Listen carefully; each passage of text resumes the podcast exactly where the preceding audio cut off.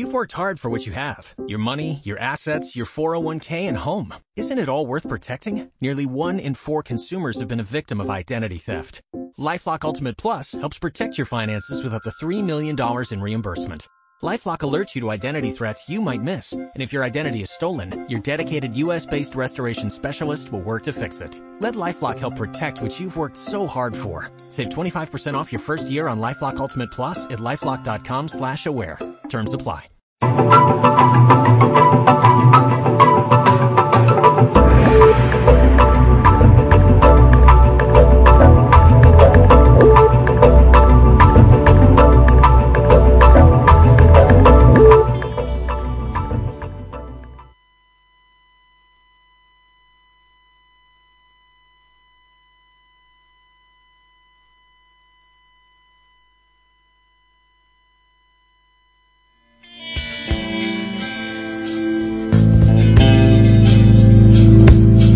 Aguada, la memoria.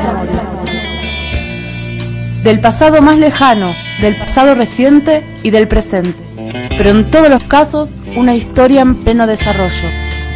Entendemos la memoria como una herramienta para reconstruir las historias de los oprimidos, de sus desplazamientos forzados, de sus regresos, reivindicaciones y filosofías. Entendemos la memoria también como una interpelación a las crónicas de los opresores, sus historias oficiales, de sus llamadas conquistas y de sus saqueos. Con la memoria vamos a recorrer este territorio a lo largo y a lo ancho, incluso atravesando fronteras artificiales. Aguada la memoria, un programa de radio. Aguada, la, memoria. Radio Autónoma Piuqué 94.0.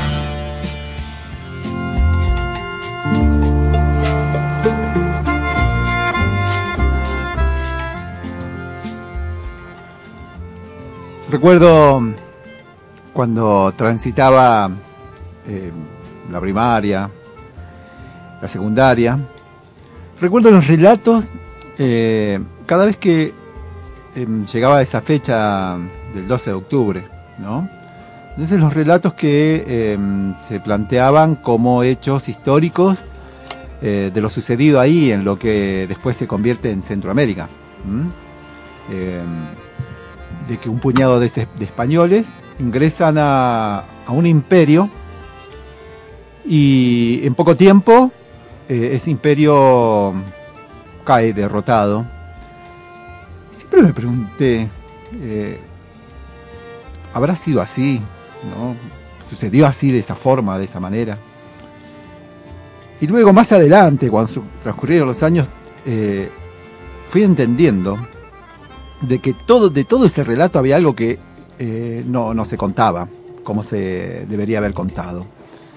Contar de cómo cada pueblo, cada cultura tiene su propia forma de organización, ¿no? Y quizás eh, formas que en algunos casos se parecieron mucho a las formas piramidales de organización que trajeron de otro, de otro continente, ¿no?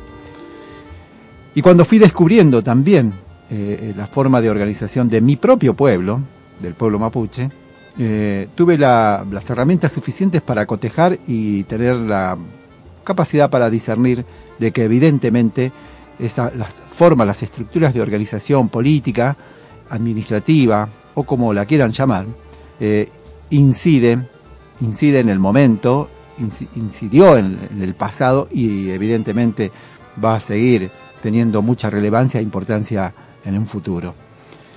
Cuando descubrí que de repente en el mundo mapuche no existe actos proselitistas ni urnas para elegir a las autoridades tradicionales, también me sorprendió porque indagué, busqué y encontré muchas respuestas de cómo surgen las autoridades tradicionales del pueblo mapuche.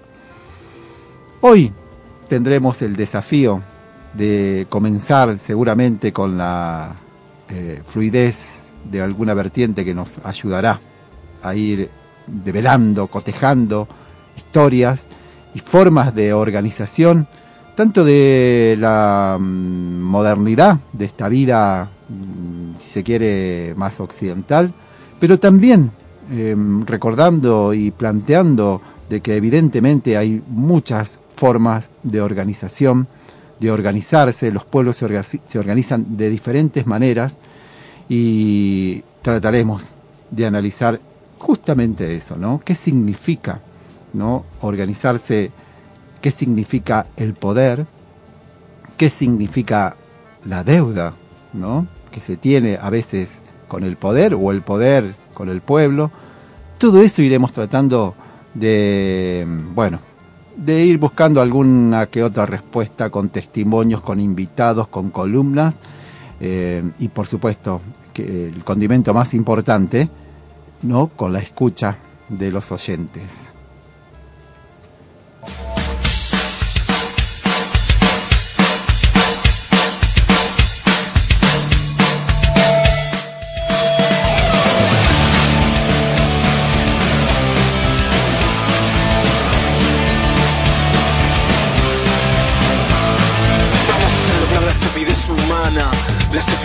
De todas las naciones, a mi país y a su corte de asesinos, cobardes, estupradores y ladrones. Vamos a celebrar la estupidez del pueblo, la policía y la televisión.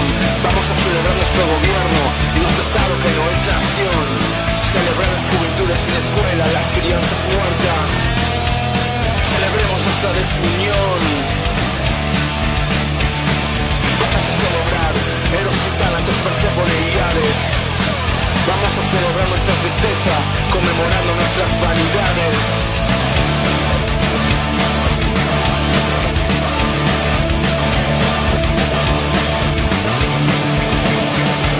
Vamos, conmemoremos como idiotas cada febrero y feriado. Todos los muertos en las calles, los muertos por falta de hospitales. Vamos a celebrar nuestra justicia, la ganancia y la difamación. Vamos a celebrar los preconceptos y el gondo de los analfabetos, conmemorar el agua sucia y todos los impuestos, quemadas, mentiras y secuestros, nuestro castillo de cartas marcadas, el trabajo esclavo, el pequeño universo, toda hipocresía y toda afectación, todo robo y toda indiferencia. Vamos a celebrar las epidemias y a luchar protejando el campeón. Vamos a celebrar el hambre, no tener a quien oír y nadie quien amar, seguir alimentando las maldades Vamos a gastar un corazón. Vamos a celebrar nuestra bandera, nuestro pasado de absurdos gloriosos. Todo lo gratuito y feo, todo lo que es normal. Vamos a cantar juntos el himno nacional, la lágrima verdadera. Vamos a celebrar nuestra nostalgia, conmemorando nuestra soledad.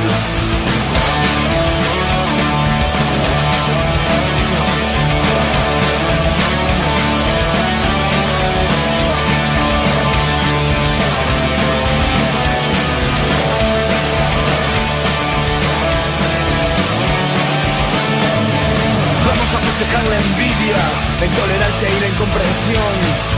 Vamos, protejemos la violencia y olvidemos a nuestra gente que trabajó honestamente la vida entera y ya no tiene más derecho a nada. Vamos, celebremos la aberración de toda nuestra falta de conciencia, nuestro desprecio por la educación.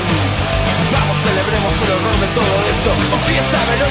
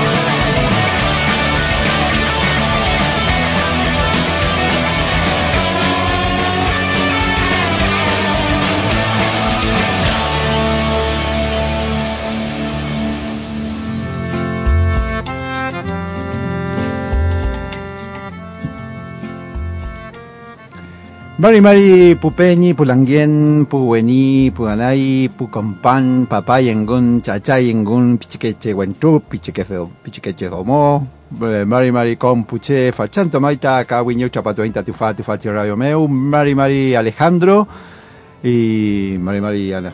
¿Cómo estás? Hola Mauro, aquí estamos en un nuevo programa eh, que como decía recién va a tratar sobre el concepto, la idea de deuda.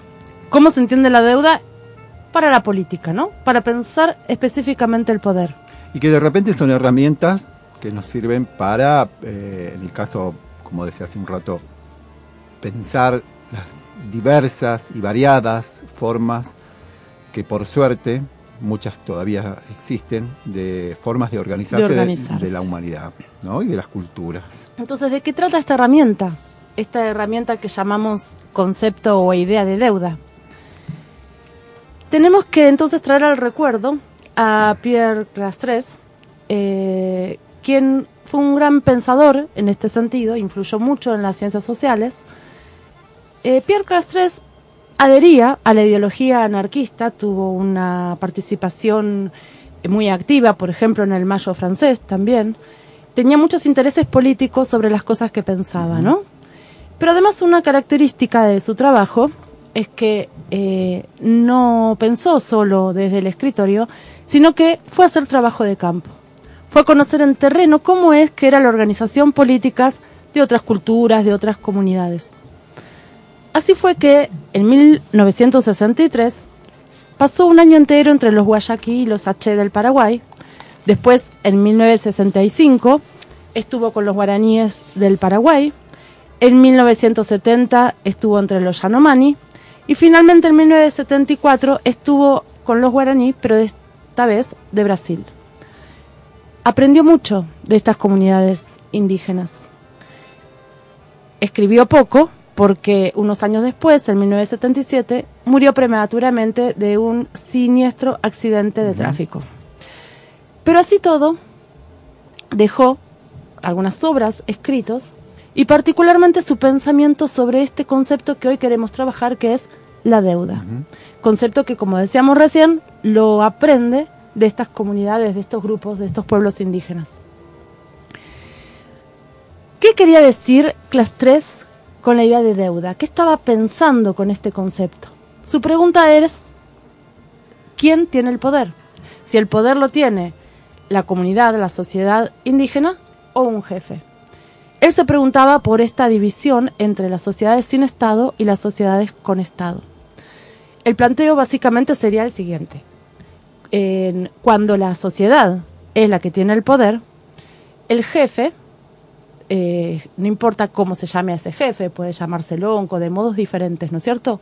Cacique, etcétera. Pero ese jefe está en deuda con la sociedad que le delega cierto prestigio, eh, cierto lugar de representación. Pero como el poder lo sigue teniendo la sociedad, el jefe siempre está en deuda con la sociedad. En cambio, en determinado momento, cuando una sociedad invierte ese sentido de la deuda, jefe empieza a tener poder y es la sociedad la que está endeudada con ese jefe. A lo que le llamaba la atención es que con estas sociedades con las que trabajó, con estos pueblos indígenas, el poder mm. siempre estaba en la sociedad y la sociedad era muy recelosa, muy cuidadosa de no perder nunca ese poder. Por eso plantea que es muy diferente tener poder que tener prestigio. De hecho, se pregunta, ¿para qué sirve un jefe con prestigio si ese jefe no tiene poder? El observando entonces a estos grupos plantea que el prestigio, o un jefe con prestigio, representa la autonomía de su comunidad frente a otras comunidades. Habla en nombre de su comunidad porque es portador de su voluntad, o sea, de la voluntad del grupo, de, de la sociedad. No puede y no impone su voluntad porque es la voluntad de esa comunidad la que siempre está resguardando, de la que siempre tiene que estar hablando, no de la propia. Además es un conocedor de la ancestralidad y es alguien que eh, todo este, este conocimiento, sus competencias en la oralidad, sus destrezas en, los enfrentamientos, en las guerras, su diplomacia, lo llevan a ser una persona en que la sociedad decide delegar ese lugar de prestigio y de representación. Pero ese jefe está siempre bajo vigilancia, precisamente para que su prestigio no se vuelva un deseo de poder. Lo pueden vigilar las fuerzas del entorno, lo pueden vigilar los espíritus ancestrales, pero también lo vigilan las personas de su grupo.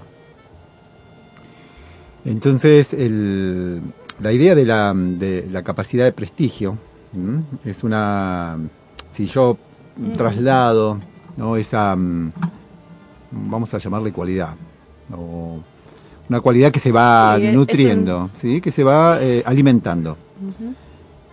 Ese prestigio eh, fundamentalmente tiene que ver con el conocimiento que va adquiriendo, ¿no? Esa persona. Fundamentalmente. Fundamentalmente, ¿no? Eh, acompañado también por buena oratoria, pero creo que el, aspecto para tener más en cuenta, y lo sigo pensando en el mundo mapuche, ¿no? es el hecho de no quitarle o restarle capacidad de decisión al resto de la comunidad. La, decisión colectiva es lo que tiene que perdurar. Cuando ya comienza a coquetear con el poder y con esa idea de lo piramidal. De donde se transforma en una sociedad progresivamente piramidal, creo que ya ahí ya no está respondiendo. Al, bueno, al desafío ancestral de, ser el referente de su de su lofche, de su comunidad, de su pueblo otro aspecto también que veo es que, así como supongo yo que a lo largo de la historia de la humanidad siempre ha habido casos de, bueno, que hay gente que no, no respetaría o no respeta esa, esa norma y sería fácilmente sacado ¿no? del lugar. Bueno, eh, es precisamente eso lo que está pensando este, este filósofo antropólogo, ¿no? Class 3 él se preguntaba, o sea, o, tenía la certeza, en realidad, para esa época lo que se decía es que las sociedades con Estado eran sociedades más complejas, desarrolladas, civilizadas. Y que las sociedades sin Estado serían, estarían en un estadio prepolítico, todavía no estaban completamente desarrolladas en términos políticos. Pero él consideraba a estas sociedades acabadas y adultas políticamente. Y planteaba, carecen de poder político separado, precisamente porque se niegan a ello, porque rechazan la división entre dominadores y dominados. La naturaleza de la sociedad cambia con el sentido de la deuda. Cuando la deuda se invierte, ahí aparece el Estado. Y no es algo progresivo, algo que se va dando lentamente, dice Clas 3. No hay figuras intermedias. El poder lo tiene la comunidad o lo tiene el jefe. Y esa es la única diferencia. Mm. La diferencia no es una cuestión de complejidad de desarrollo, es una decisión política. ¿Qué tipo de sociedad uno se está queriendo dar a sí mismo? Sí, sí, sí. Bueno, la deuda se invierte precisamente cuando el jefe quiere hacer a su comunidad el instrumento de su deseo. Quiere que la eh, comunidad eh, haga acciones y conduzca sus propias acciones y prácticas en función de sus propios intereses, los intereses del jefe. Por eso, como decías recién, algunos jefes son abandonados. Hay en la historia eh, de los pueblos muchos jefes que terminaron su trayectoria con un ejército, por ejemplo, irrisorio de dos hombres. Eh, muchos jefes que fueron asesinados por las mismas personas que antes lo seguían. O simplemente pierden eh, el prestigio, ¿no es cierto? Quedan solos. El jefe que quiere tener el poder suele ser rechazado por la sociedad, cuando la sociedad quiere seguir siendo una sociedad sin Estado. Recuerdo que en estos tiempos el tratamiento que hizo el monopolio de la palabra, los grandes medios, ¿no? Eh, cómo mm, narraban la historia los acontecimientos de la lucha del pueblo mapuche en esta parte, y cuando se refieren eh, a la forma de organización, eh, hablan de, mm, de, caciques o hablan de loncos autoritarios. De hecho, se utiliza la palabra eh, cacique sindical a los denominados gordos de la CGT, ¿no? Entonces, ¿qué lejos está? Está muy lejos para esta sociedad oc- eh, occidental entender lo que significa eh, cómo y, y- y de qué forma el pueblo mapuche o otros pueblos eh, nos seguimos organizando, ¿no? También eh, eh, a lo largo de, de estos años he escuchado mm, relatos de lo que significó eh, la guerra en, en el proceso de resistencia del pueblo mapuche con la avanzada del ejército invasor, en este caso el ejército argentino. Y he escuchado, he escuchado muchas historias. ¿Cuál historia? Por ejemplo, hay una que me llamó la atención que básicamente planteaba eh, evidentemente el descontento, el malestar, el enojo ¿no? de, de muchas comunidades, eh, analizando cómo eh, un lonco, un huichafe o un toqui, eh, llevaba adelante eh, un proceso de resistencia eh, como líder o estratega de la guerra. O sea, no estaban de acuerdo con su jefe. No estaban para nada de acuerdo porque se dieron cuenta de que este líder o este estratega no cuidaba su entorno, no los cuidaba. De hecho, me decía una anciana, se subía en un caballo y relato que ella había recibido de sus padres, ¿no? Porque acá hay una característica, me detengo dos segundos, muy Sí. particular. Cuando nosotros contamos la historia, no es que estamos abriendo un libro amarillo de, de antiguo o viejo eh, que habla de eh, dos, tres siglos atrás. Estamos hablando de una historia que está acá a la vuelta, ¿no? De hecho, ahí conocí gente que eh, prácticamente estuvo ahí nomás de haber vivido la campaña del desierto. Vuelvo y retomo esto, ¿no? El- y contaba que este mm, estratega de la resistencia eh, mandaba prácticamente al- a la muerte a muchos jóvenes y ya no estaban quedando ni hijos ni esposos eh, y decidieron terminar con, con, este, con esta forma de, mm, de resistencia y sin cuidado ¿no? de, este, de este lonco. Estaba apropiándose de más poder eh, del que le daban. Estaba ¿no? siendo eh, absolutista, eh, em, extremadamente autoritario. Lo asesinan, lo abren en el medio y le encuentran dos corazones, decía esta anciana. Dos corazones tenía. ¿Cómo interpreto esto? ¿No? Es como el hecho de, mm, de que esto se transformó en Nucham, ¿no? Y, y cómo se desvió de alguna manera este Peñi Lonco, como tomó otro camino y no el camino eh, que le planteó la propia gente, su- el propio conocimiento mapuche, eh, y bueno, y le pusieron límites. Y cómo se transforma después este episodio eh, en un relato de aprendizaje. ¿no? Bien. Muy bien, vamos a la música Vamos a la y música. ya regresamos.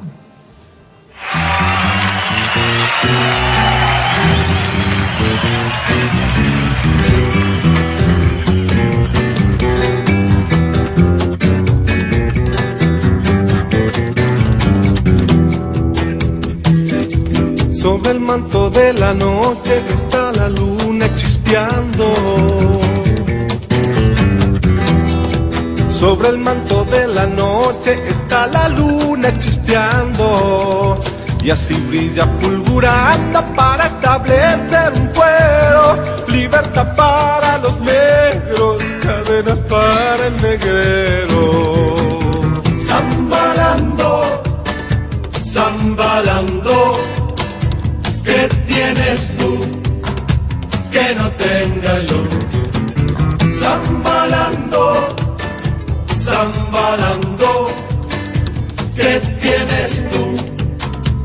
Mi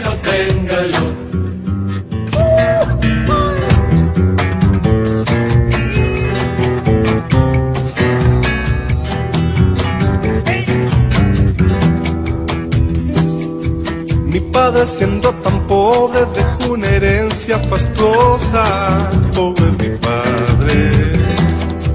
Mi padre siendo tan pobre dejó una herencia fastuosa, para dejar de ser poste con ánimo entero.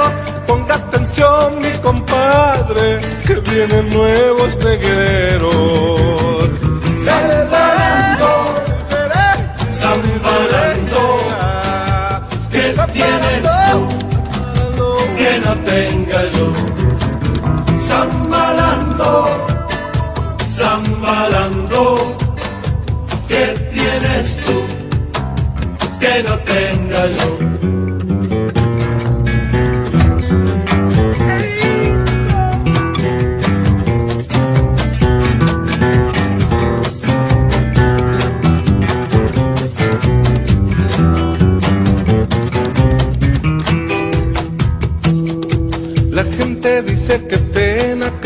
La piel oscura. La gente dice que pena que tenga piel oscura. Como si fuera basura que se arroja al pavimento. No saben que el descontento entre mi raza madura.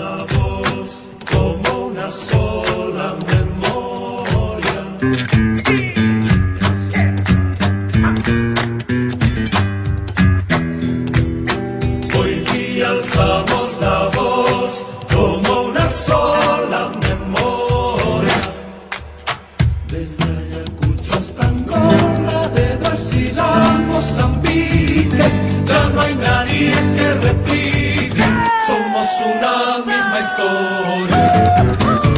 Zambalando, zambalando, que tienes tú, que no tengo yo. Zambalando, zambalando.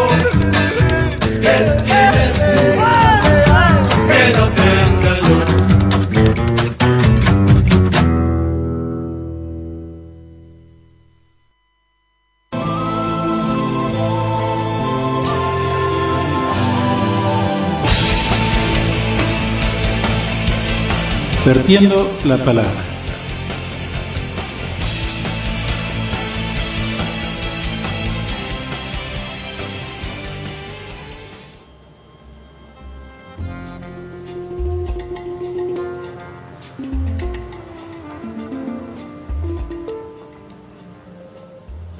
Allá en el año 1997, 98 más o menos, yo recuerdo que mm, en la ciudad de Esquel, en un gran galpón donde este galpón estaba ubicado ahí en la estación del ferrocarril, en el famoso Trochita, em, realizábamos grandes traúnes, los guariache y bueno, también la gente que venía de, de las comunidades.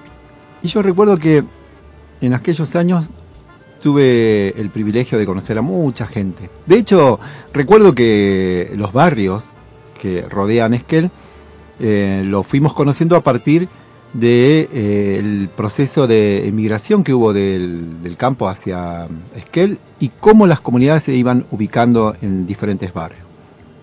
Conocíamos perfectamente que eh, los antiguos con Nahuelpan estaban por ahí por el Ceferino, los que venían del boquete Nahuelpan, eh, los que están en el Bellavista, en el barrio Estación, los que venían de Cusamen, de eh, de Cañadón Grande, del Mirador. Bueno, así, fueron años de, de, encontrarse mucho. Y entre las eh, personas que fui conociendo, me encontré con Agustín Sánchez, Catalina Antilef, su lofche, que prácticamente era gran parte del, del barrio, y comenzó, comenzamos a transitar una, una verdadera historia de, de lucha junto con ellos. En este caso vamos a tener la, la oportunidad de compartir un, fragmento de Un fragmento, sí, que en el que Agustín está hablando de su camaruco, sí. de cómo y por qué levantaron ese camaruco ahí en Cañadón Grande. característica que tiene que ver también ¿no? cuando hablamos de, cómo se eligen las autoridades tradicionales, ancestrales, eh, qué sucede, de qué forma, ¿no? porque decimos no, no, existe el, la votación, ¿no? si bien en algunas comunidades llevan una práctica por ahí inclusive impuesta por las agendas provinciales, estatales, eh, para elegir formas de administración del, de la comunidad, pero otras comunidades siguen eh, atentos a este tipo, digamos, de, de forma eh, ancestral, ¿no? De, de, de, cómo aparecen, cómo se levantan las autoridades. Uh -huh. Y eso es lo que vamos a escuchar ahora. En el Camaruco, lo que estaba conversando usted. Sí, sí, sí. Ahí lo quiero estar grabando el hermano. Ah, ¿usted está grabando? Sí. Claro. La historia ah, del. Yo me callé, no como, yo, ¿cómo se llama? y bueno, con nosotros empezamos el Camaruco ocho años atrás. No se conocía televisión, no se conocía la radio, no se conocía, no se, no se conocía el reloj, no se conocía vehículo, no se conocía televisión. Se, se manejaba lo, con las tropas, se llevaba a caballo nomás, a, a Cascobachi, a Bariloche, la tropa. Después había carro de mula, la lana, ellos transportaban la lana a Bariloche. Eso es lo que había, el carro de güey. Eso tenía mi padre antes. Eso es lo que se manejaba. ¿Y su padre hacía el camaruco? Claro, empezó a hacer camaruco. ¿Su padre cómo se llamaba? Juan Bautista Sánchez.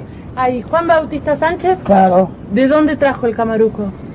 Ahora, no, se levantó y nomás el camaruco no, no lo trajo ni a un lado. Ah, acá se levantó mismo. solamente en el lugar de nosotros. Quiero explicarle cómo es el asunto. Ajá. Y esta es la relación que nosotros levantamos, le voy a explicar bien. Ahí no lo trajo él ni una cosa. Que tenía un hermano mayor, que era mi, mi, mi padre era muy rico, tenía hacienda en este lugar. Salió mi, mi hermano a repuntar la hacienda, en, hizo un perro manchún, un perro -huh. Encontró un piche blanco, andaba recorriendo. Y con las tres patas, una pata mocha, un piche bien blanco. Se bajó en agarrarlo, ahí nomás se agarró como una, como una locura. Muchos dicen demoniado, no. Se agarró, no sé cómo lo agarró, llegó a la, a la casa gritando. Tuvimos seis noches trolochando con él. Yo era pibe, pues yo ponía todo en mi cabeza. Y, y, invitaban a, a, los vecinos a acompañar, todo eso. Después a, lo, a los seis noches que estuve en cama, yo leí en un sueño. Soñó. Yo andaba decía a mi madre escuchando qué es lo que hablaban, cómo era, cómo un espíritu cuando quiere aprender una cosa, ¿eh?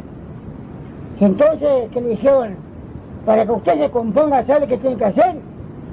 Le hablaron en, en, lengua. Usted tiene que manejar un caballo blanco, un, un alazán, poner, después poner una, dos chicas varón, jovencita, después dos varón. Es lo que usted.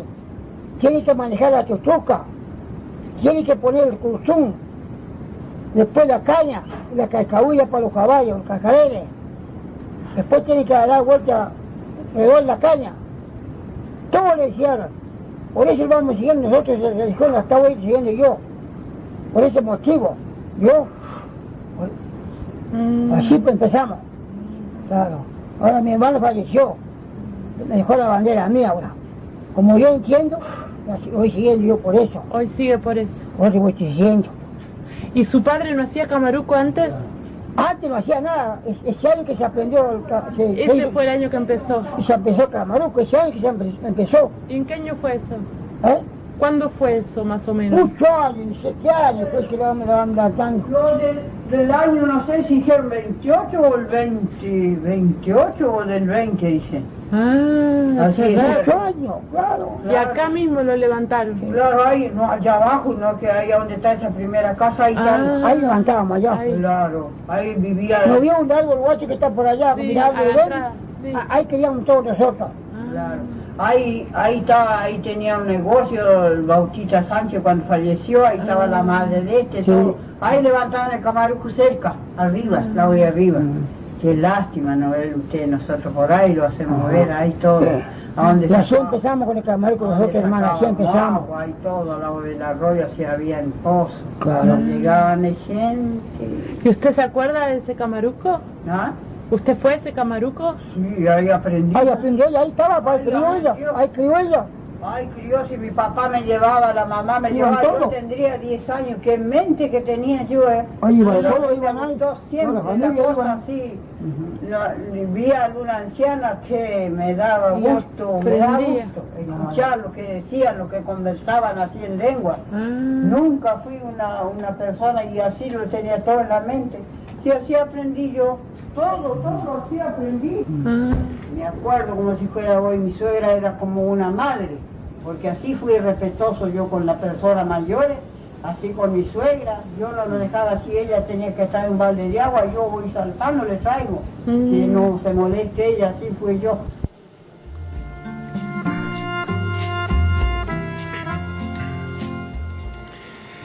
Feliz Chikungun. Mm, eh, Em, mm, hermosa sí, conversa. sí. La verdad que tengo muchos recuerdos de ellos. Eh, ellos ya partieron hacia la Pullimapu hace algunos años. Ya no están eh, físicamente, pero están. Están permanentemente cada vez que, que levantamos algún Huichochipal, algún Huiñochipantu, Camaricum. Siempre están. Es- Así es como nosotros consideramos la participación de nuestros antepasados ¿no? en nuestra vida terrenal. ¿no? Y mm, escu- escuché este, este relato hace muchos años mm, y no me deja de, bueno, de, de- de colmar de alegría ¿no? cuando la naturaleza se manifiesta así, con tanta bondad, porque de lo- prácticamente uno se tiene que buscar conceptos para que el, el escucha, que no, no entiende qué es un perimontún, eh, sepa, y como lo dijo Agustín, no es cosa del diablo, porque las religiones han impregnado. eh, y Enseguida las clasificaron, las ¿no? clasificaron, los, eh, bueno, Con otros valores, con otros mm, prejuicios. Y que seguramente acá en este barrio o al- en, en alguna otra localidad, algún anciano va a entender lo que estamos diciendo. El perimontón es cuando la naturaleza se manifiesta, cuando hay alguna fuerza de la naturaleza que le va a indicar a alguna persona, hombre, mujer, lo que debe hacer, ¿no? Para que se mantenga ese equilibrio entre el ser humano y, y las cosas, y la, el decimos el mapudongón. Bueno, eso es básicamente lo que explicaba Agustín. eh, Y queda claro también en este ra- relato de Agustín que lo que se recibe en sueño es conocimiento, no poder. es estrictamente conocimiento, porque es un conocimiento que lo recibe, lo canaliza y luego lo transporta al resto de la sociedad. Y eso es lo que lo hace el lonco cabecilla de un camaruco, ¿no? Exactamente. Ujú.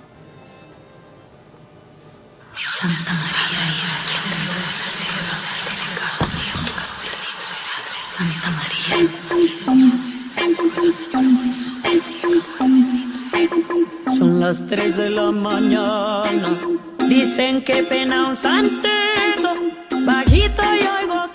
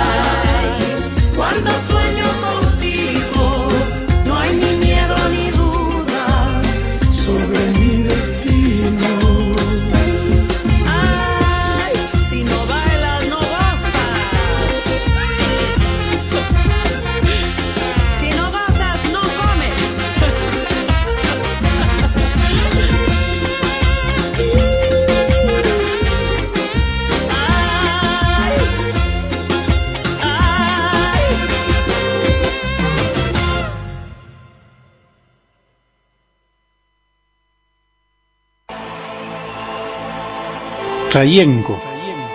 Ese agua que corre, que se convierte en una gran cascada o en un pequeño saltillo. El agua que nos trae una palabra.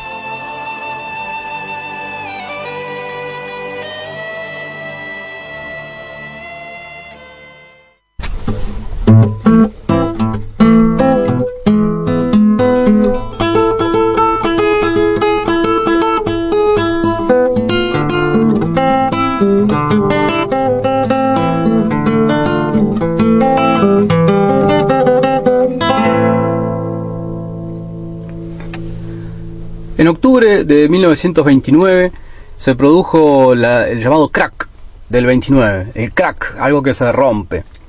Dio paso a, a lo que sería posteriormente conocido como la Gran Depresión de los años 30. Y no es una depresión psicológica solamente, no es una depresión de una persona, sino que se trata de una enorme crisis económica, una de las crisis y las recesiones más profundas que sufrió el capitalismo en toda su historia. Esto se inició en Nueva York en 1929 con una crisis bursátil. ¿Qué quiere decir eso? Bueno, no vamos a entrar hoy en el problema del crédito y qué tienen que ver, cómo funcionan las bolsas de valores y las acciones, porque es un mundo súper complejo que nos llevaría toda la columna. Pero créanme si les digo que a la crisis de la producción real, que es el verdadero problema que enfrentó la, la crisis del crack del 29 y después la crisis de toda la década del 30, se inicia o se dispara por una crisis bursátil. digamos. Pierde mucha plata la gente que estaba timbeando este, el dinero en la bolsa. Esto dio lugar a un sinnúmero de consecuencias y manifestaciones y muchas hoy eh, podemos ver películas este, e incluso grandes obras de literatura que hablan de este periodo de la crisis que, que- que se generó después. Pero bueno, desde industriales saltando por las ventanas hasta tipos que se suicidaban o agricultores que también se mataban o tenían que abandonar sus farmas, sus, eh, farmas no, sus farmers, son farmers, ellos tenían que abandonar sus granjas porque no tenían manera de afrontar las deudas que habían contraído producto de la crisis. Eh, el origen de la crisis, aunque parezca mentira, es un problema de sobreproducción. Es un problema de que el sistema capitalista de Estados Unidos en particular había producido una cantidad tal, no solamente de comida, semillas, granos, productos agrícolas, sino también de bienes industriales, desde este, herramientas o eh, materiales este, domésticos, no electrodomésticos porque en ese momento no estaba tan difundido, pero eh, cosas mecánicas y de, todo, hasta automóviles, y había producido tal cantidad de, de, esas mercancías, de esos bienes, que no había ya quien los comprara. Había producido más de lo que el propio país estaba en condiciones de comprar. Y esta, esta abundancia, esta opulencia, aunque parezca contradictorio, es justamente lo que genera la crisis porque esta sobreproducción lo que, lo, que hace es que los precios bajen. Los precios de cada cosa, como sobran y nadie los compra, progresivamente van a la baja y eso hace que las empresas y los emprendedores, entre comillas diríamos hoy, no tengan ganancias y este, se vean obligados a, o a cerrar o a endeudarse o si ya estaban endeudados a eh, vender o quedarse sin sus propiedades por, para justamente pagar esas deudas. Em, la crisis de 1900, que se inicia en 1929 y que se prolonga en el tiempo durante la década del 30 tiene consecuencias terribles en Estados Unidos. Desocupación, alta tasa de desempleo, eh, carestía, un aumento impresionante de los índices de la pobreza, una baja terrible en la producción, un remanente de cosas que no tenía... Eh, se genera la paradoja de que había una enorme cantidad de cosas que no podían ser compradas, y a la vez una enorme cantidad de gente que no tenía dinero para comprar las cosas. Y esto es un poco la racionalidad o irracionalidad, si se quiere, del sistema capitalista, ¿no? Una de las tantas que tiene. Pero no solo en Estados Unidos se sienten estas consecuencias. Si uno va a Europa, que eran los principales también países industriales y comerciantes que intercambiaban con Estados Unidos, eh, uno ve que Francia tiene un enorme, un enorme endeudamiento a partir del país, tiene una enorme deuda externa a partir de esta crisis. Alemania tiene una hiperinflación en 1900 ah, tiene una hiperinflación que produce y genera ya venía después de la guerra y un montón de cosas que habían pasado generando las bases para el surgimiento de lo que luego va a ser el movimiento eh, nacional socialista el nazismo digamos que también está alimentado entre otras cosas por este tipo de crisis. En Italia pasa algo similar aunque ya venía desarrollando también el movimiento fascista de la mano se venía desarrollando de la mano de Benito Mussolini eh, y si vamos a, los países, entre comillas, más chicos en términos económicos, y en eso las regiones del mundo como América Latina, que no son tan significativas, pero que sin embargo tienen su importancia, lo que vemos, por ejemplo, es que los precios de los productos agrícolas se redujeron a más de la mitad en algunos casos. Es decir, que si una persona vendía lana o vendía carne o vendía granos en determinado momento, por la misma cantidad de granos que vendía habitualmente iba a recibir la mitad de su, de la, del dinero que, que había recibido el año anterior, digamos. Esto obviamente generó grandes conflictos y grandes problemas para muchas empresas, pero fundamentalmente afectó muchísimo a eh, los pequeños productores y todas las pequeñas, las personas que se dedicaban a la agricultura o a la pequeña ganadería en una escala muy mínima y que sin embargo eso les permitía subsistir.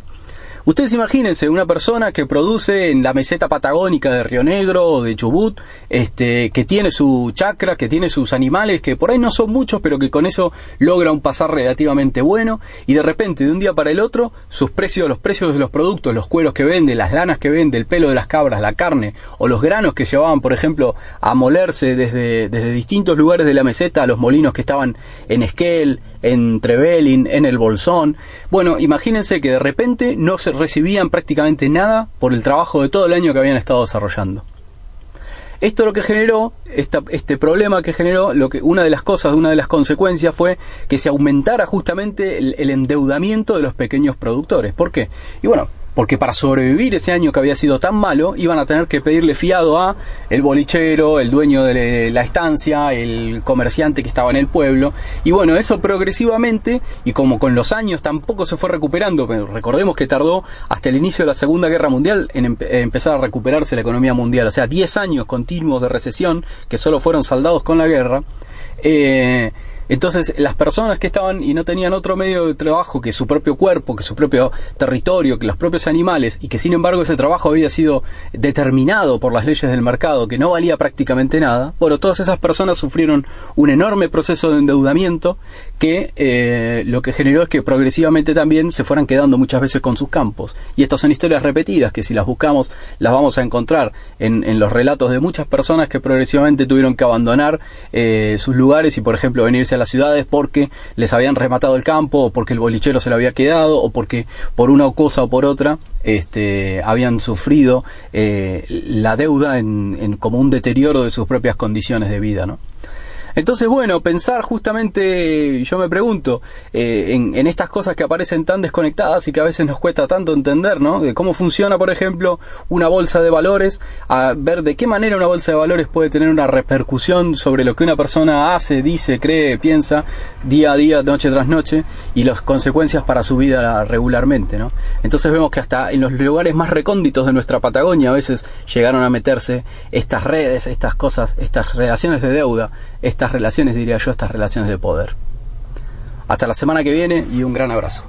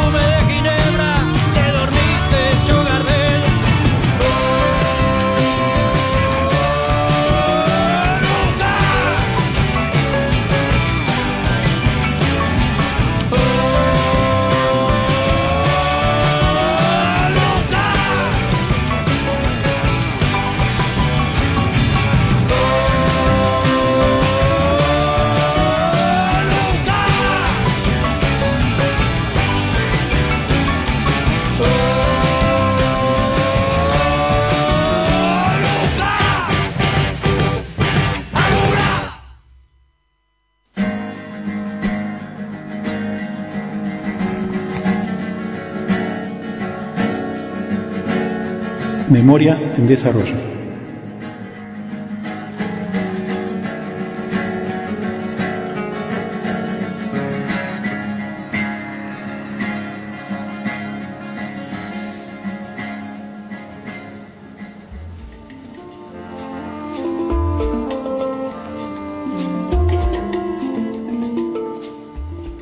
Muy bien. Tenemos eh, la grata compañía de, bueno, una persona que también está vinculada en los medios, eh, licenciado en Ciencias de la Comunicación, periodista y eh, fundamentalmente un nanay, un amigo, ¿sí? Eh, Adrián Moyano. Mari, Mari, Adrián. Mari, Mari, Mauro, Mari, Mari, Ana. Hola Adrián. Gracias por el convite, gracias por la inquietud. No, gracias por venir a conversar con nosotros. Eh, bueno, eh, una de las razones por las que teníamos muchas ganas de conversar con vos en este programa sobre la deuda y el poder es porque has tenido, has hecho mucho trabajo como escritor y periodista con las crónicas, leyendo las crónicas a contrapelo, ¿no? Sobre esta historia política, si lo podemos decir de algún modo, de los caciques, de los loncos. Sí, es, eh, a ver, la, las crónicas evidentemente eh, tienen eh, o carecen de cierta objetividad, ¿no? Porque a la hora de, la descripción, de la característica de una comunidad, de un lofche, de un lonco, bueno, deja mucho que desear, no condice con la realidad. Y, pero en todo caso, eh, evidentemente también hay información que, que sirve para la restauración ¿no? de este proceso de restauración de la historia. Eh, hay uno de los aspectos eh, que mm, estuvimos destacando durante el programa, que es el, legado eh, de horizontalidad que nos dejaron nuestros antepasados, de la forma de organización política ancestral horizontal y el rol que cumple, eh, que cumplía en aquellos tiempos cada autoridad tradicional, eh, Lonco, Machi, Priancuse, etcétera, etcétera. Eh, ¿Cómo lo, cómo podés, eh, cómo, se puede discernir, no? De repente cuando se hace una búsqueda minuciosa de esas crónicas, esas, esas, crónicas escritas por sacerdotes, por militares, ¿no? Eh, ¿cómo, ¿Cómo se desarrolla esa capacidad para discernir, a ver qué está diciendo y cómo, como decía Ana, leerlo a contrapelo? Bueno, se me ocurre responder con dos o tres ejemplos, ¿no? El, uno que abordé recientemente en, mi último libro tiene que ver con, con Inacayal y con su gente, cuando reciben la visita de, Guillermo Cox en, en, las tolderías que por entonces estaban en el Caleufu. Cox tenía la intención de unir eh, Puerto Montt, había salido de Puerto Montt con Carmen de Patagones y en el río Limay su, su botecito, su embarcación naufragó y fue a parar a las tolderías del Lonco Payacán, ¿no? Eh, el Lonco Payacán, el papá de Foyel, palabras más, palabras menos, le dice si no sabía que merecía la muerte por, por no haber avisado que iba a pasar, sí. eh, utilizar un camino que no se usaba, o sea, el camino que es actualmente la, la, la excursión de Puerto Blest o el cruce eh, de los lagos a, a Chile, no era un camino habitualmente utilizado por el pueblo mapuche en ese momento de la historia, y entonces él lo conmina a ir a Valdivia y volver con, con una, unos vicios, diríamos, con mercadería para pagar el rescate de los rehenes que Payacán se queda, ¿no? Para, para que se haga efectiva esa, esa sí, pena, digamos. Sí. Cuando vuelve, eh, Cox de Valdivia eh, pasa por las tolderías de, del lonco Wincahual, que era el papá de, de Inacayal. Eh, el lonco era Wincahual, pero queda claro que ya ninguna, por lo que cuenta Cox, ¿no? que ninguna decisión política se tomaba en ese, en ese traún, en esa toldería, si no estaba como mínimo Inacayal presente. O sea que Inacayal descansaban sobre sus hombros responsabilidades políticas. Sí. En primera instancia, siempre según el testimonio de Cox, Inacayal se muestra favorable a que, a que Cox lo acompañe a Carmen de Patagones porque él quería valerse de sus servicios como chilcatufe, como secretario. Pero para hacerle corta mi relato, en una circunstancia donde Inacayal saca, uno cree que intencionadamente, a Cox de la toldería con la excusa de una cacería, tiene un lugar, un traum, donde participan los loncos de la zona, estamos hablando de lo que hoy sería el sur de Neuquén, Y la respuesta es negativa. El, el eh, resuelve no solo que Cox no puede cruzar el interior de lo que hoy sería la provincia de Río Negro, hasta entonces, cabe aclarar, nunca hollado por pie Winca alguno, Sí, sí. y no solo le dice que no puede, sino que se vaya lo más rápido posible porque su vida corre peligro. sí. Ahí tenemos un primer ejemplo de cómo el, el- el conjunto de un Traún, la- el consenso al cual arriba un Traún, contraría la primera inclinación de un lonco, en este caso Inacayal, y no, no va. Cox a Patagones. Y otro segundo ejemplo tiene lugar ahí en, en el mismo lugar geográficamente, pero eh, unos años más tarde. Esto que acabo de contar fue en 1863 y en 1876 tenía sus tolderías en el mismo sitio, Saihueque. y viene Moreno, viajando desde el este, Sí. ya cambia, había cambiado la, la situación política, ¿no? Estamos a tres años de que se desencadene la campaña al desierto y en una primera instancia el, el Moreno plantea la inversa, que quiere cruzar a las posesiones cristianas de Chile a través de los pasos que, controlaban los peñi manzaneros para la historia winca, ¿no? Y es, es muy importante detenerse en cómo se trata esta petición, porque en la sociedad actual, ¿cómo se trataría esta petición? Y en, en la toldería de noche, sin que haya muchas, este, muchos testigos, a ver qué preventa sí. puede Mm. largar, en este caso Moreno. No, el, el- el asunto se trató, el propio Moreno pone, puso, que tuvo que intentar convencer a 453 indios de lanza, imagínense un traún con Mm. 453 indios de lanza, dice él, más la gente antigua, es decir, los, los, los peñi de más experiencia, los más ancianos. No se, re- no se resolvió en el, en el escritorio de Mm, la cuestión, mm. se, resolvió una especie de, de- de asamblea multitudinaria donde la más directa la democracia no puede ser. Y la respuesta es negativa. El Traún le dice que no, Sí. que, que a Moreno no puede cruzar por ahí. Y entonces Moreno ensaya un plan B y dice, bueno, déjenme cruzar a Mendoza, a las posiciones argentinas de Mendoza. Y en este caso que no tenía mayores inconvenientes con que él fuera por el sur a, a las posiciones cristianas Sí. argentinas de, de- de la actual provincia de Mendoza, pero de nuevo el conjunto del Traún resuelve que no. Y uno dice, claro, eh, no era solamente estratégico, porque también estamos un tanto acostumbrados a pensar con lógica argentina-chilena, ¿no? No solamente eran estratégicos el control de los pasos que vinculaban lo que hoy es Chile y Argentina, Sí, sí. sino también lo que, los pasos que vinculaban lo que hoy sería provincia de Neuquén con provincia de Mendoza, que en ese momento eran las- las- los espacios territoriales de Saihueque, eh, Rauquecura y Purram, respectivamente, de sur a norte. Y el Traún resuelve que no, que no lo va a dejar pasar, a pesar de la voluntad inicial de Saihueque. Finalmente, el único que eh, consigue Moreno es asomarse acá a Nahuel Huapi con un caballo y con gente que lo acompaña. Eh, un tercer caso se me ocurre, y, y termino con, con- con la respuesta. Eh, unos años antes, en lo que hoy sería la provincia de La Pampa, los, los loncos Rankelche reciben la visita de Lucio Mansilla, que supuestamente viene a negociar un tratado, en, la época, en esa época gobernaba Sarmiento, eh, y la idea era eh, celebrar ese tratado para, para facilitar la construcción de una vía férrea, la idea de Buenos Aires. ¿no? Y, y el lonco Mariano Rosas le dice a, a Mansilla, acá no es como entre ustedes que el que manda, manda y el resto obedece. Yo acá tengo que consultar a los otros loncos, tengo que hacerlos partícipes de, de esta deliberación, tengo que hablar con la gente antigua, tenemos que discutir y recién a partir de ahí puedo dar una respuesta. Y Mansilla se, se- hasta se ofusca, ¿no? Porque Ujú. él lo- como que lo está tratando de que él se deja gobernar por un dictador. Y que en un punto es así. ¿no? Pero ahí tenemos tres, tres ejemplos que me vienen rápidamente a la Sí, memoria sí. del siglo XIX, ¿no? Porque ustedes mencionaban las crónicas, me imagino que estábamos hablando del siglo XIX, hay ejemplos anteriores todavía. Por ejemplo, Diego de Rosales, que estuvo por acá por el Nahuel Huapi en 1673, si la memoria, 1653, Ujú.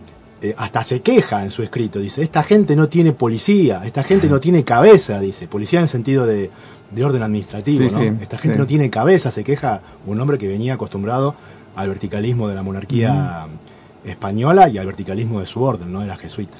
Sí, en, en- este programa estamos intentando mm, que el oyente también, ¿no? Eh, imagine un escenario, ¿no? Imagine ese escenario, porque uno eh, por ahí también puede mm, incurrir en el error. de- de- de- decimos, bueno, no, existe eh, un proceso de elección donde van a sufragar, donde se presentan listas. Digo, ¿no? Para cuando un, lonco se levanta, una machi se levanta. Hablo de las autoridades tradicionales del pueblo mapuche. Eh, y es interesante eh, de que en este contexto, eh, bueno, de repente aparezcan este tipo de crónicas. Ah, Recién escuchábamos al lonco Agustín cuando él relataba ese perimantón que, bueno, le dio el- la llave para comenzar a levantar los camaricún y que surjan los loncos. Bueno, eso, es eh, infinito, pareciera que es infinita la, la información, pero es importante, ¿no? Para que la gente conozca de que hay formas, muchas formas, hubo muchas formas de organización y por suerte todavía en esta parte del planeta, porque hay algo que sorprende también a los cronistas modernos cuando vienen a Walmapu, eh, es que todavía se mantiene y se preserva esa lógica, al menos de organización eh, horizontal. Cuando hablaba Adrián, me acordaba también que ese mismo sentimiento de estar ofuscado, ¿no? Eh, de esperar encontrar un interlocutor, una cabeza, un representante, es el mismo sentimiento que tienen muchos funcionarios del Estado cuando quieren sí. hacer ciertas políticas, ¿no? Como acá no se sabe con quién hablar, porque no hay una representación que, que sea, digamos, para todos, ¿no? Muy bien, vamos a la música y ya regresamos.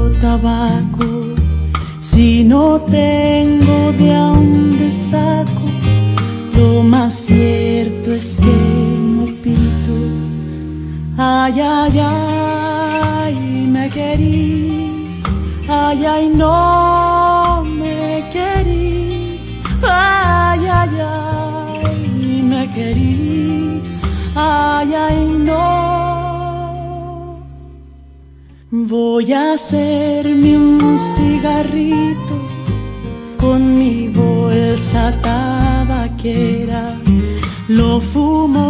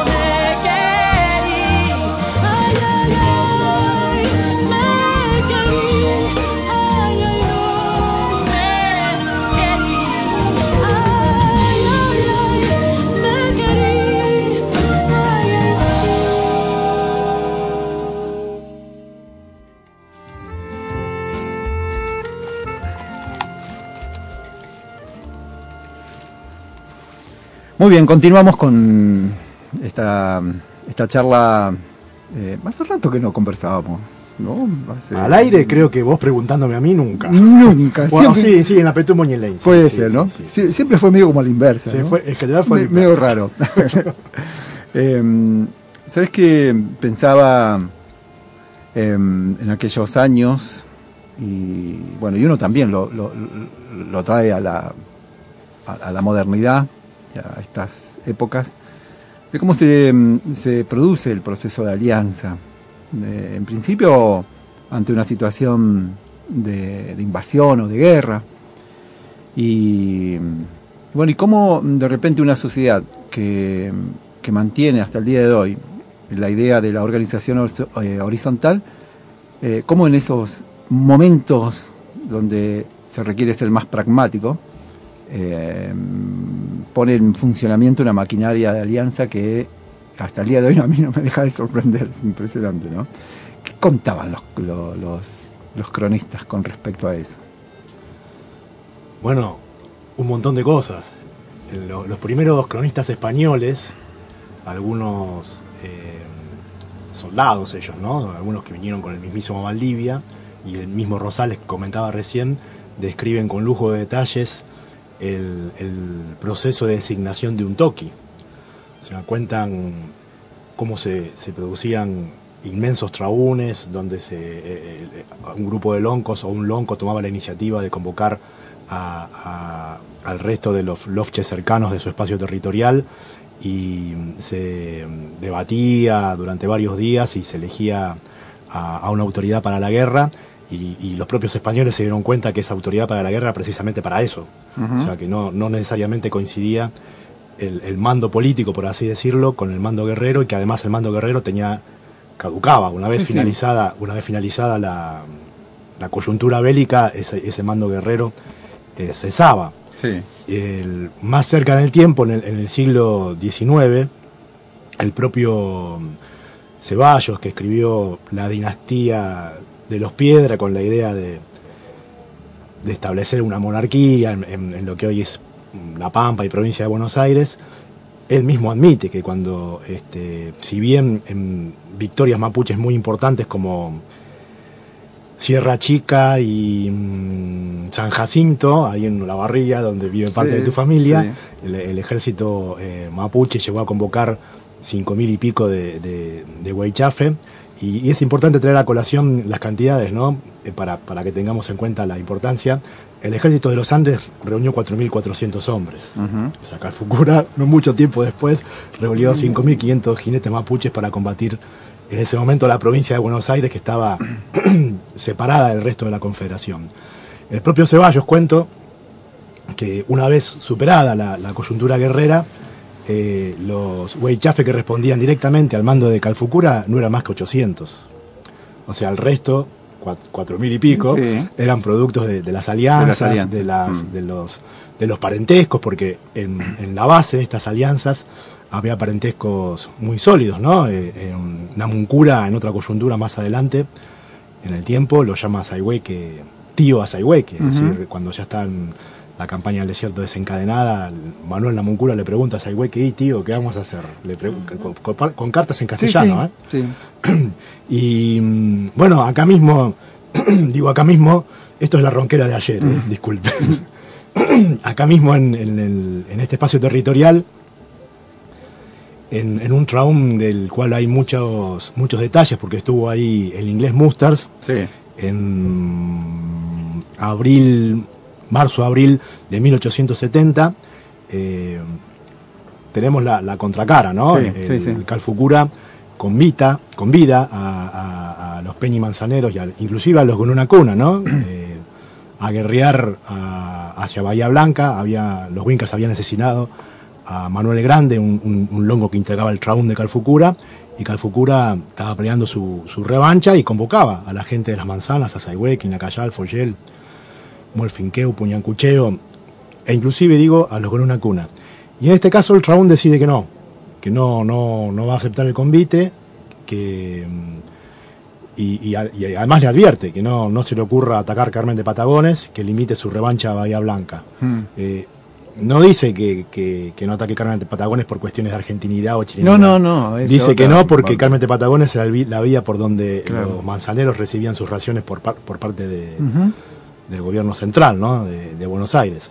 Y así que ahí tenemos varios casos de cómo, cómo funcionaba eh, la, la, inclusive en situaciones eh, eh, bélicas, la, esta uno, bueno, vos mismo me contabas, ¿no? Otra vez que hablábamos sobre este mismo episodio, la de kilómetros que hizo ese Huerquén o esos Huerquén desde mm, el emplazamiento de Salinas Grandes, eh, esto es al, al este, al sudeste, digamos, de la provincia de La Pampa, hasta aquí, hasta el sur de Neuquén, para traer ese mensaje. En realidad llegó más al sur, llegó hasta, hasta cerca de Esquel, los primeros Huerquén que trajeron este, este mensaje. Imagínense qué aceitado estaba ese mecanismo, ¿no? Porque no, no es tan fácil para un hombre solo andar tantos kilómetros y, no se puede con un solo caballo. Así que, y, un otro ejemplo traigo a colación, anterior en el tiempo, eh, cuando se sabe del asesinato de Yankee Truff. Yankee Truff fue quien, quien precedió en el, en el rol de Nison Lonco a que aquí en el llamado País de las Manzanas, fue asesinado en Bahía Blanca, justamente en un momento que había relaciones pacíficas. Y mm, el, hay mm, viajeros chilenos que estaban del otro lado de la cordillera más o menos en ese periodo.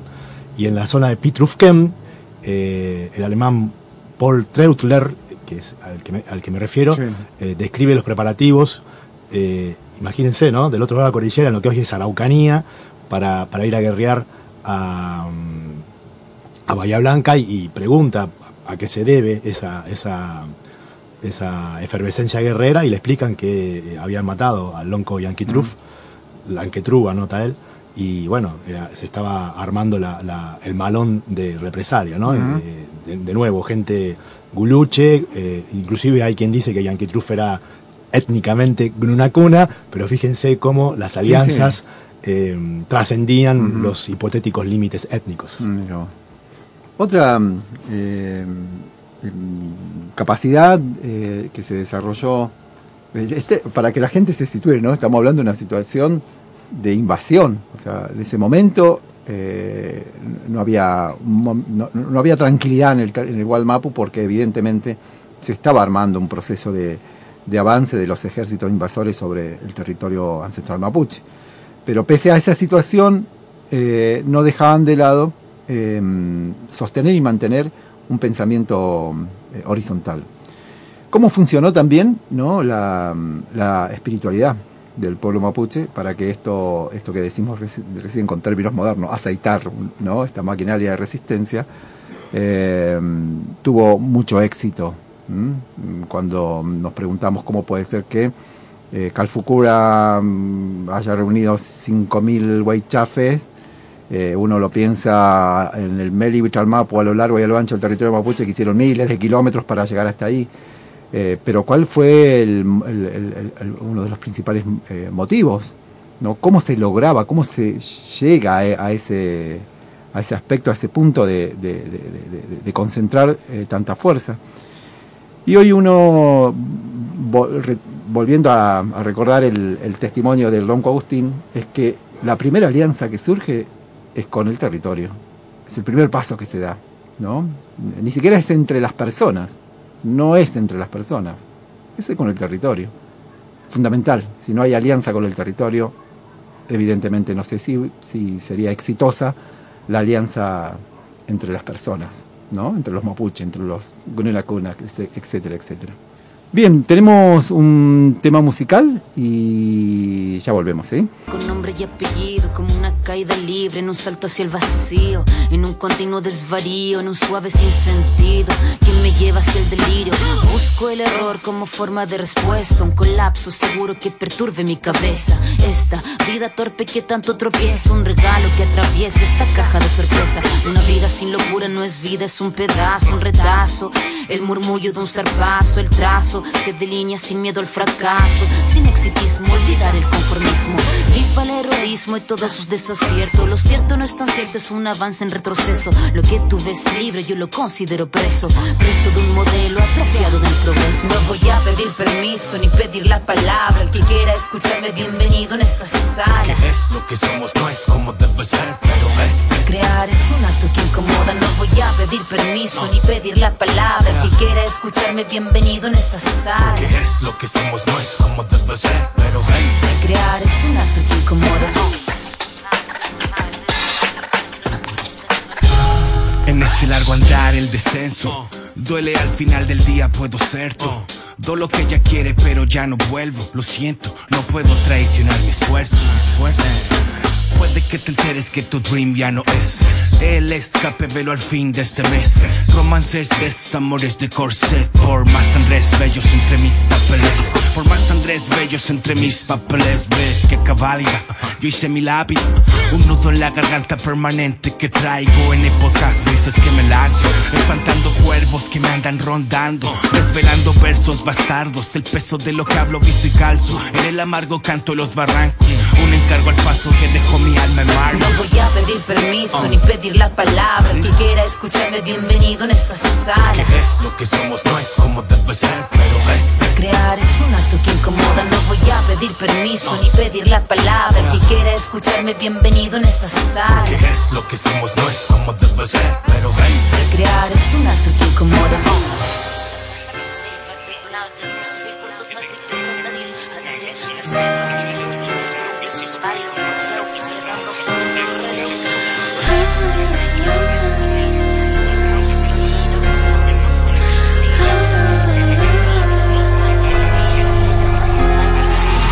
voy a pedir permiso ni pedir la palabra. El que quiera escucharme, bienvenido en esta sala. Es lo que somos, no es como debe ser, pero es Crear es un acto que incomoda. No voy a pedir permiso ni pedir la palabra. El que quiera escucharme, bienvenido en esta sala. Que es lo que somos, no es como debe ser, pero es Crear es un acto que incomoda.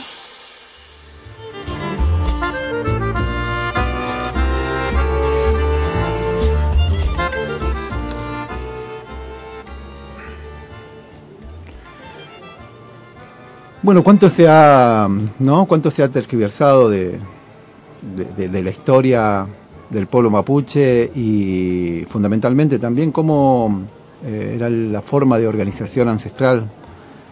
Digo, evidentemente a, lo- a los estados que consumaron la invasión del Gualmapu, eh, estos aspectos de, de estructuras de organización les es muy antagónico, ¿no? Porque cuando se habla de, por ejemplo, hace un rato decía hasta los, eh, cuando se quiere hablar de lo piramidal, de lo autoritario, se mm, habla de la CGT, de los caciques de la CGT, ¿no? Y, ya están tomando eh, impunemente, por ejemplo, el concepto de cacique o cualquiera distraído puede pensar, bueno, es la forma que tienen los pueblos indígenas en general de organización.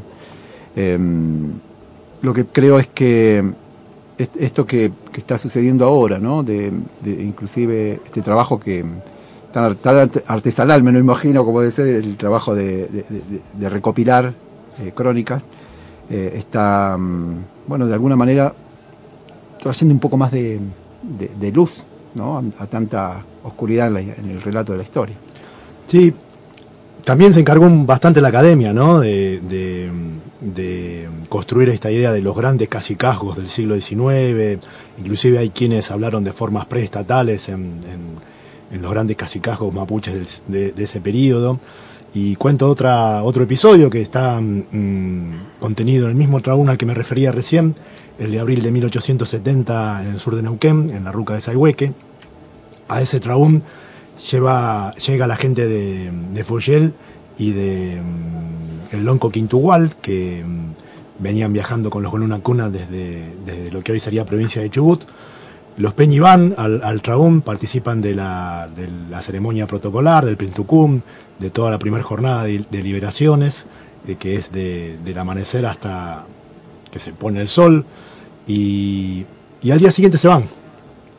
Foyel y, y Quintugual, que en ese momento estaban enemistados con Saihueque, respetaron el protocolo, pusieron en marcha lo que serían las buenas costumbres de la época. La diplomacia. Pero demostraron que no estaban de acuerdo con, con su, con su puesto cacique eh, Saihueque, con el Nisón Lonco de las Manzanas en aquel momento, y al día siguiente abandonaron el Traún en, en correcta formación, dice Musters, que se dejaba impresionar sobre todo por aspectos militares, porque él era marino, se van en formación, o sea, también con, con, algún protocolo, ¿no? Y seguidos por eh, Anota Musters por varios Grunacuna y, y Tehuelches.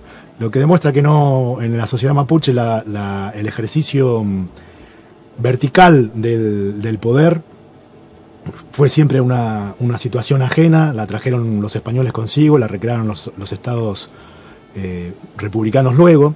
Y otro episodio que también tiene que ver con Yankee Truff, eh, unos años antes, y con Payacán, eh, Yankee Truff, y en su momento, en un momento de su historia, había articulado con Calfucura y le asestaron un golpe mortal a, los Winca en el malón de San, Antonio de Iraola. Esto fue, si mal no recuerdo, en 1856. Pero después, bueno, los Winca eh, percibieron la fortaleza de esa alianza entre, entre manzaneros y calfucuraches y operaron para, para disolverla, digamos, a tal punto que recién hay, va a haber de nuevo articulación entre ambos espacios territoriales ya en tiempos de la campaña al desierto. Y mm, en un momento el, el Yankee Truff le escribe al, al intendente de Valdivia, ¿no? Al intendente de Valdivia, recordemos que en ese momento eh, eh, no había, o sea, ni, tampoco Chile era lo que es en la actualidad, la, la, población más austral era Valdivia y ya se había repoblado Osorno, pero la Araucanía, lo que hoy es Araucanía, era soberana todavía respecto de, de lo que antes de las invasiones chilenas. Y le dice que, mm, eh, mm, le dice que si va a Payacán o el hijo de Payacán, no le venda armas. Porque Payacán eh, es amigo de Calfucura y Yankee Truff está mm, justamente al ser permeable a estas influencias de Mitra y su gente, estaba eh, planeando enfrentarse con, con, con Calfucura. Payacán supuestamente formaba parte del tragún de Yankee Truff, pero sin embargo acá vimos una disidencia importante. Está bien, nos estamos metiendo muy en la interna del pueblo mapuche, pero lo traigo como ejemplo para ver que estos grandes casicazgos de, de estas dinastías que quiso fundar Ceballos no existieron nunca en la lógica mapuche. Ojalá que mm, em, ese legado, repito, ese legado de que nos hizo sobrevivir, ¿no? Porque cuántos pueblos que tenían eh, que tuvieron una forma de, organización tan horizontal sucumbieron a la invasión del reino de Castilla y nosotros, sin embargo, hasta el día de hoy, ¿no? Nos seguimos levantando. Ojalá que ese legado se siga impregnando, ¿no? Ese legado donde demuestra claramente que no se le rendía pleitesía a ningún cacique, a ningún lonco, ni por más que sea toqui, ¿no? Se mantuvo ese pensamiento de horizontalidad, eh, digo, impregne el pensamiento raquisuán de todos los pupeños y pulanguien. Gracias, Adrián. May, muchas gracias. Gracias, Adrián, por la visita. ya es la hora de irnos. Saludamos a Hernán Esquiafini, que estuvo en su columna excelente, y Pupeñi, Pulanguien, Puvení, Puanay, Cape Ucayal. Nos vemos el próximo programa.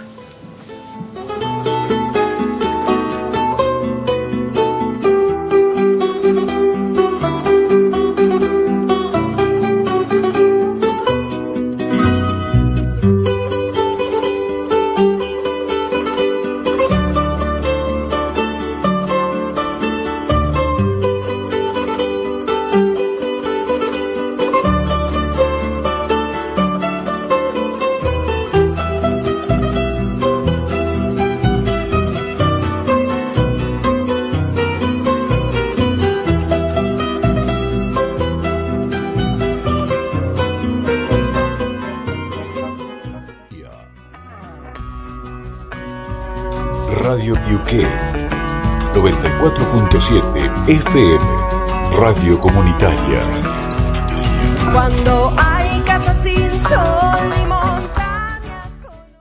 En Sherwin Williams somos tu compa, tu pana, tu socio, pero sobre todo somos tu aliado, con más de 6.000 representantes para atenderte en tu idioma y beneficios para contratistas que encontrarás en aliadopro.com. En Sherwin Williams somos el aliado del PRO.